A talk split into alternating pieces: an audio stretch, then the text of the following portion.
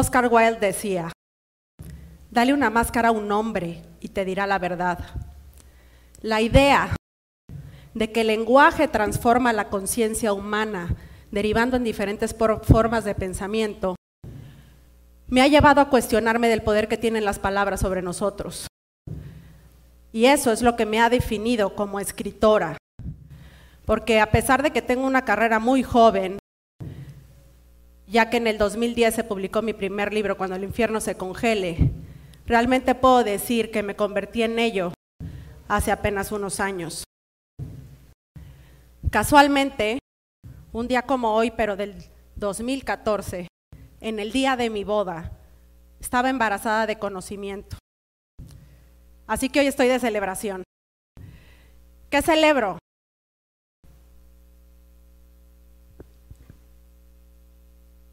Solo mi aniversario de matrimonio, sino el hecho de por primera vez poner en palabras una verdad que me ha costado muchísimo trabajo digerir. ¿Por qué me expresé con una metáfora de mi embarazo? Debido a que ocho días después de haber dado a luz, la vida de mi hermosa bebé se transformó en algo más, en algo etéreo, debido a una cardiopatía. Nunca me imaginé estar en la posición de enterrar a un hijo.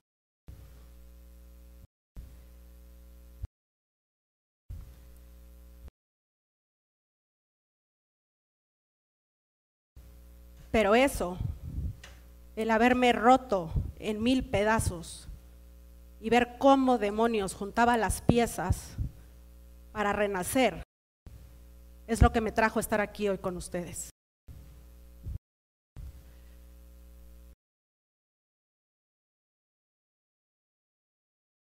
Perdón.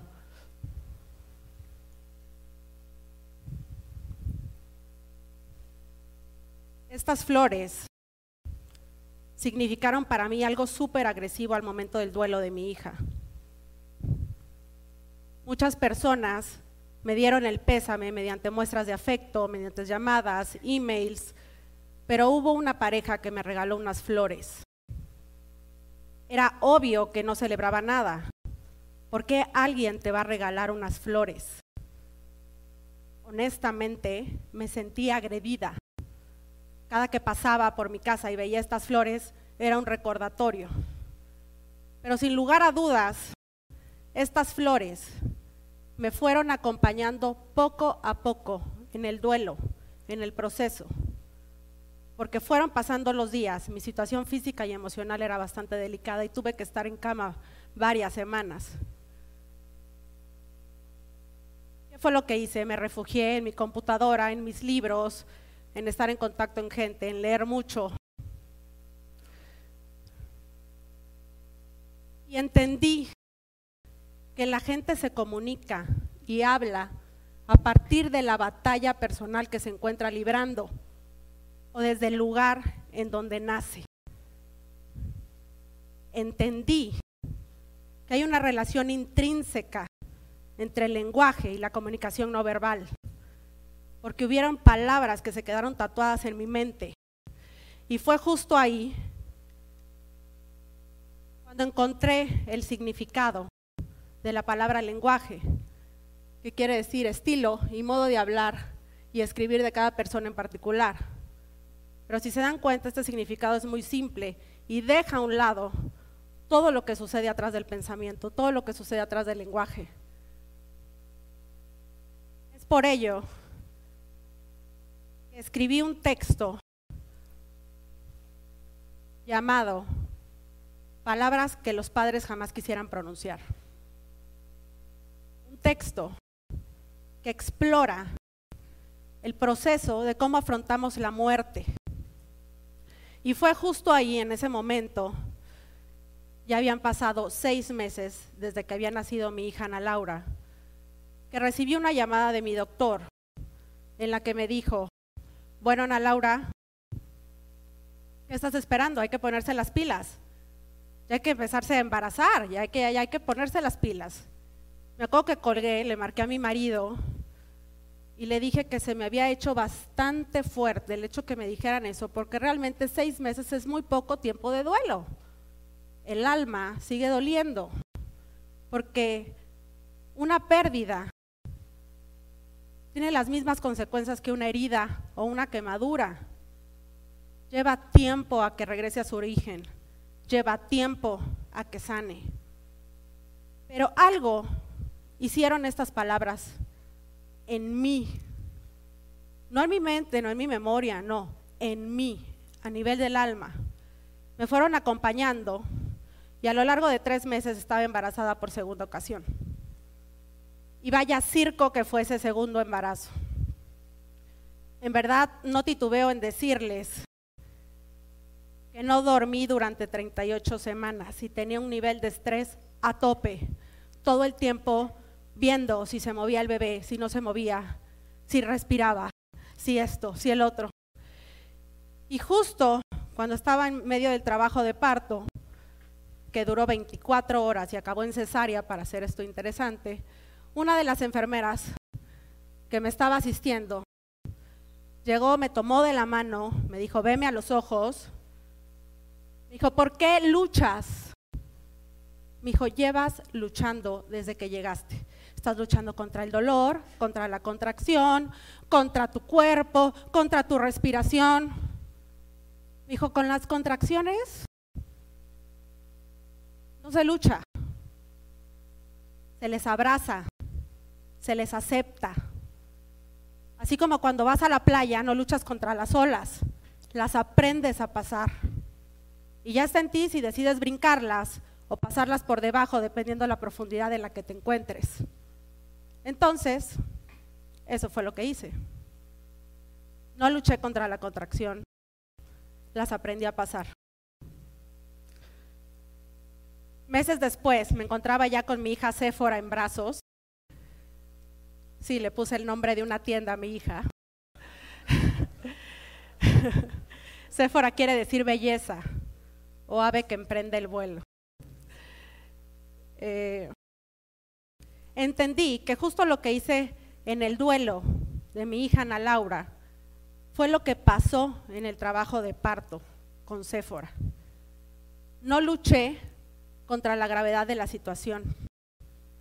Acepté su muerte cuando ella estaba viva.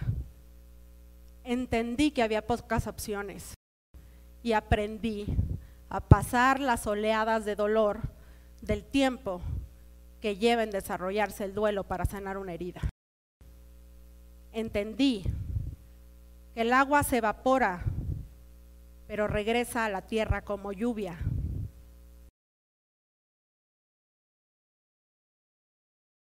En ese momento la palabra muerte tenía un efecto muy grande sobre nosotros. Un poder, poder que no podíamos permitir siguiera teniendo.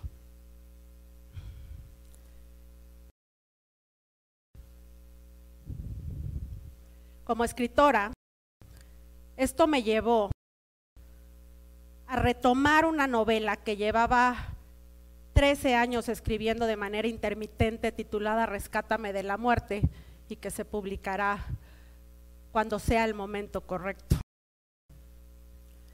Una novela en donde el planteamiento de la muerte, las consecuencias y la evolución y los giros argumentales de cada personaje estaban mal.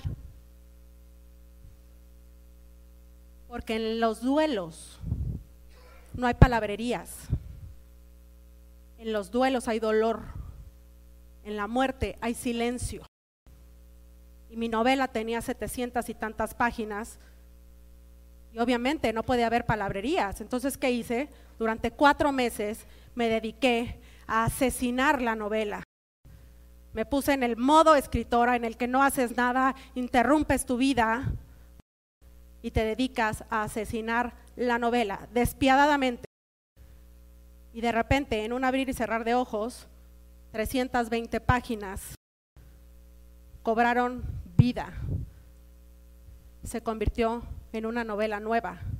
Renació junto conmigo.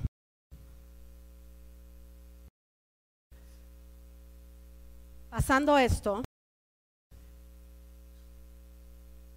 una especie de revelación, una catarsis, una noche, una madrugada, me levanté de un salto y pude ver las conexiones entre los seres humanos y las palabras.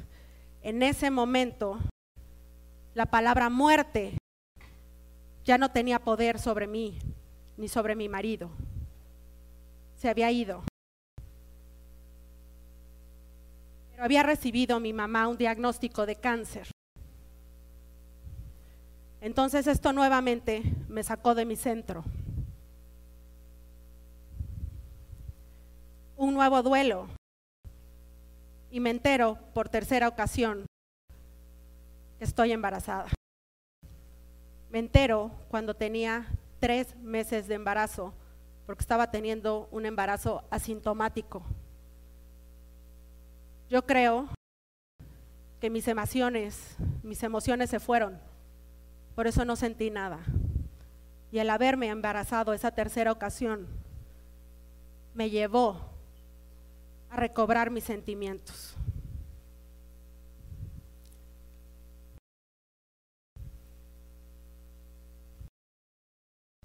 Porque cuando uno se encuentra en medio de la tormenta, el común denominador te dice, lucha, sé fuerte, sé valiente. Y aquí tengo que enfatizar un rotundo no. En esas palabras no encuentro ningún tipo de cuestionamiento. Esas palabras no te empoderan. Tienes que encontrar el por qué estás parado ahí, por qué tu vida está teniendo ese cambio, por qué tu vida está teniendo ese giro, porque si no, lo vas a volver a vivir. Y no es hasta que encuentras el por qué. En mi caso, la respuesta estuvo en una enfermera. Los significados se encuentran en la gente hasta que encuentras el por, qué, puedes experimentar paz. Y una vez que estás en paz, sueltas, sueltas la situación, sueltas esa alma que vino aquí con un motivo específico. Solamente cuando sueltas, mágicamente las cosas fluyen. Y ahí justo ahí es cuando uno aprende cuál es la mejor manera de pasar una ola. Gracias.